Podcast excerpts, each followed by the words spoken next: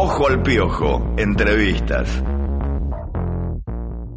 En el marco de un encuentro en la Universidad de California, en los Estados Unidos, el biólogo cordobés Raúl Montenegro, titular de la organización ambientalista FUNAM, advirtió sobre un incidente ocurrido en diciembre pasado en la central nuclear de Embalse, en plena parada por las obras de extensión de su vida útil.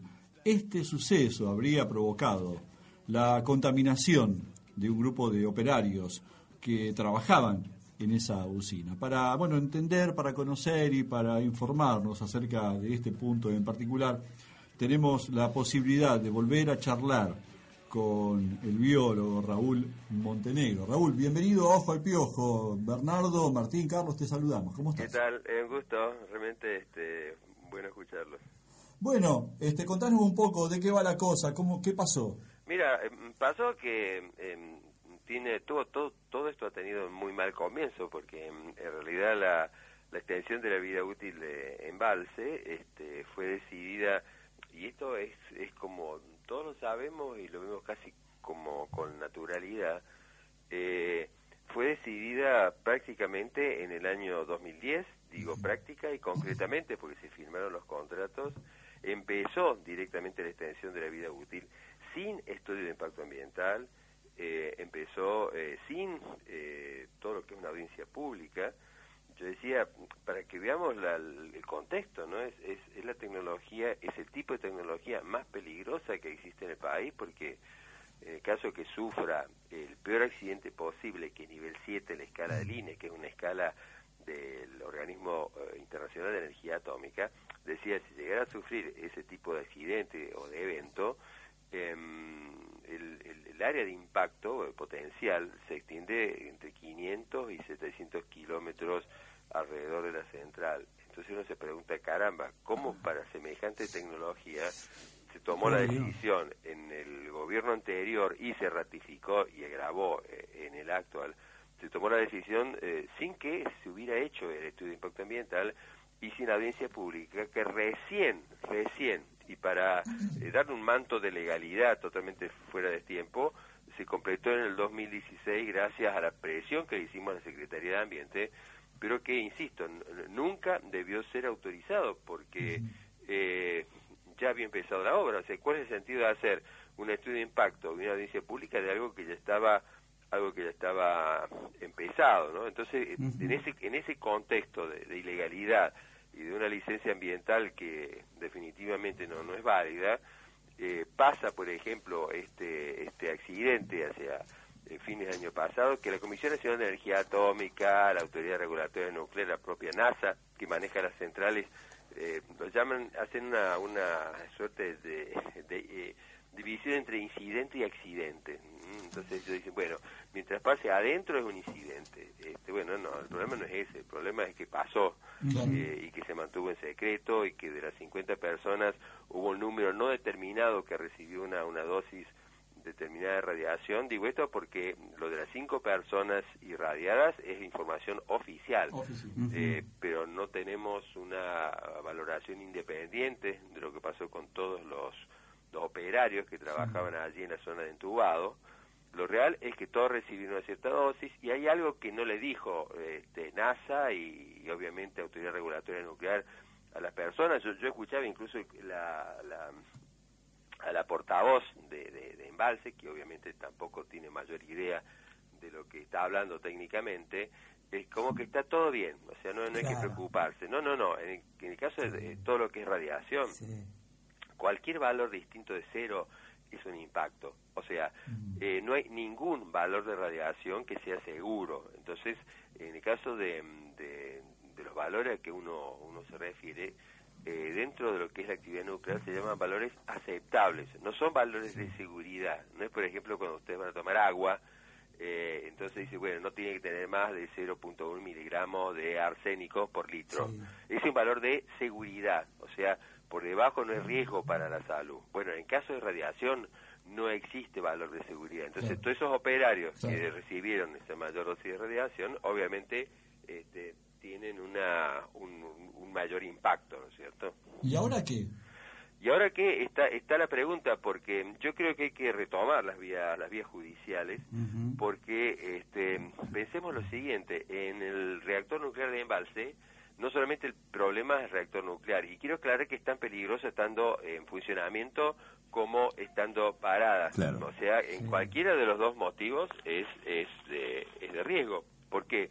Porque al lado de la central y lo pueden ver cualquiera que tenga la posibilidad de hacerlo por, por internet puede hacerse un recorrido por arriba de la central em, y se va a ver eh, claramente que ahí están los hilos. En esos hilos hay casi 30 años de combustible nuclear agotado altamente radiactivo, que en el caso, por ejemplo, de, de golpear un avión comercial de gran porte, por ejemplo, un Boeing 767, eh, se produciría no un Chernobyl, sino 20 Chernobyl juntos. Qué bárbaro, por Dios. Justo le iba a preguntar eso, Raúl me sacó de la cabeza, me viene a la cabeza el tema Chernobyl, ¿no? Y le hago una consulta.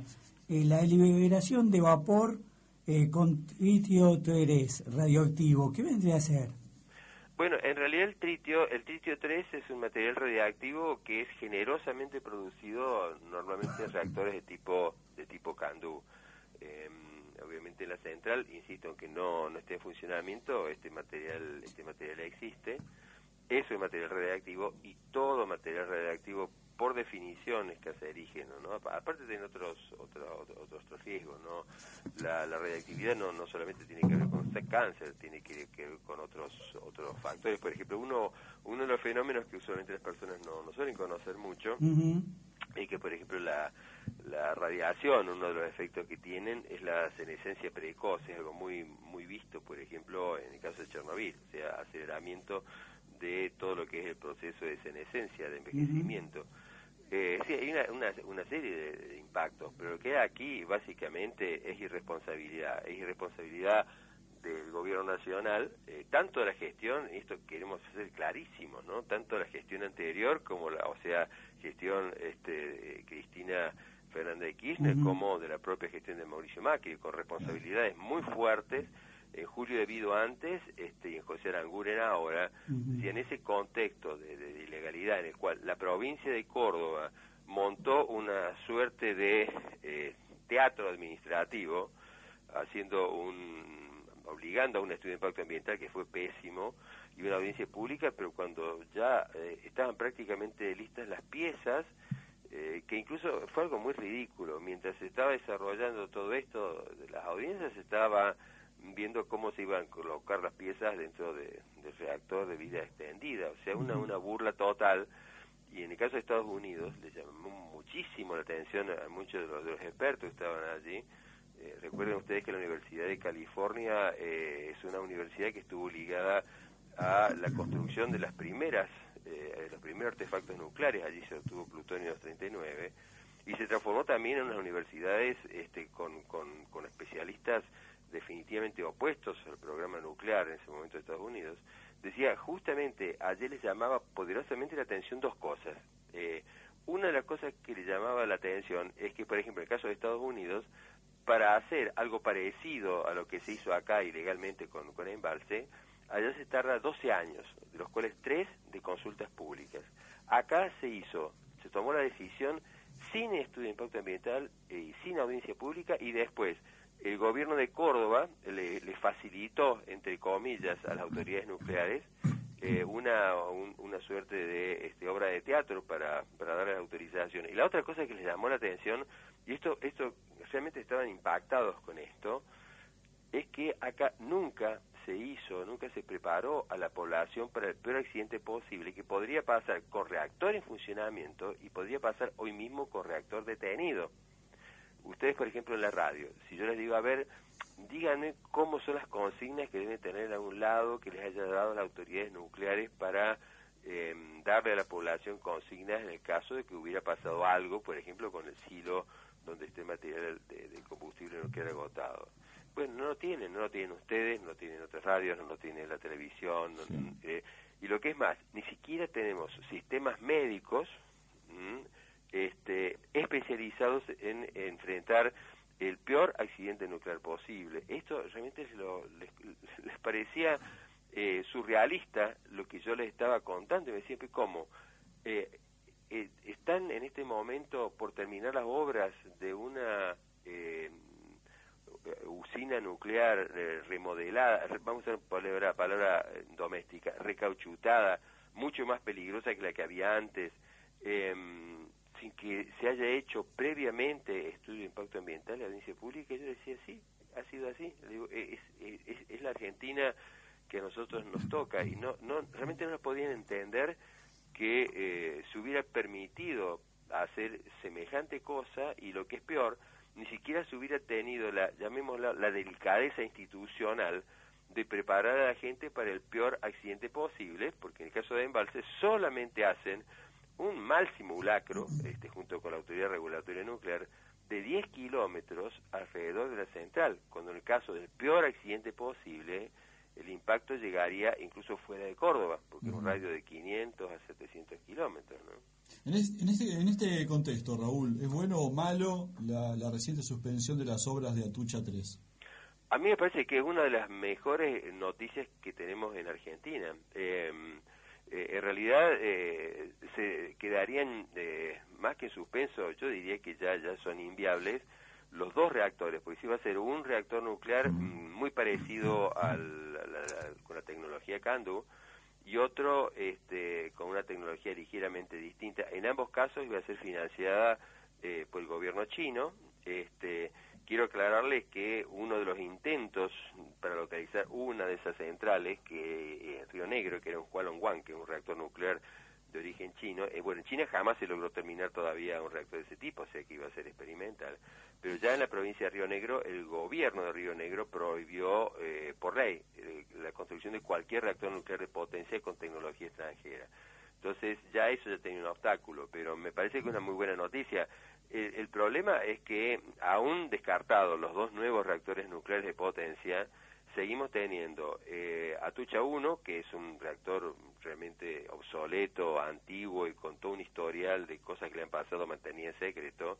Eh, tenemos Atucha 2 y tenemos embalse recauchutada. Eh, solamente que eh, ustedes piensen que si ahora tenemos 30 años de combustible nuclear agotado, o sea, con un equivalente conservador de 20 Chernobyl, en el caso que, por ejemplo, un avión de gran porte golpeara los hilos, pues los hilos ni remotamente están protegidos como está protegida la central, que tampoco es, es, es, inviolable.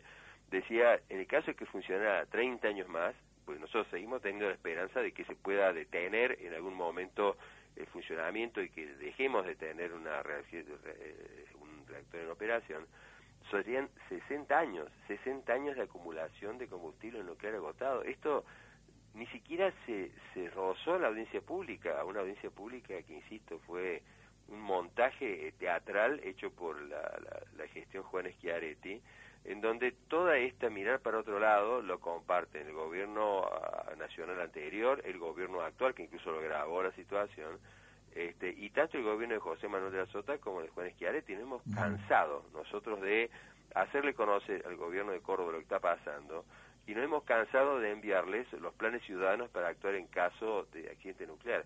No hicieron el más mínimo movimiento para que la gente está protegida. Están siempre tan tan preocupados en hacer obras obras tontas como, como el caso del faro o como el caso de, eh, de, la peor alternativa de la autovía, que no, no se dan cuenta que el reactor nuclear de potencia que nosotros tenemos es la tecnología de más alto riesgo que hay en el país, ¿no? parecía ser que no, no, no, les alcanza a sus neuronas gubernamentales entender el tremendo riesgo para la gente y que en el caso del peor accidente posible no es ninguna explosión monstruosa, no hace grandes ruidos, es casi invisible, pero termina liquidando no solamente la salud de personas, de muchas personas, miles de personas, sino se terminó toda actividad económica, no más turismo, no más este, cultivos, no más nada. Eh, pero se ve que, claro, no, no, no alcanza la capacidad técnica que tienen, porque obviamente no, no están informados, eh, para protegernos. Y eso me parece lo más terrible, y es lo que, insisto, en, Estados Unidos, que aparte un lujo de las personas que estaban en el encuentro, eh, miraban con perplejidad, o sea, no podían entender que un país con Argentina, con, universidades, con toda una trayectoria a nivel técnico, eh, pudiera pasar lo que está pasando, ¿no?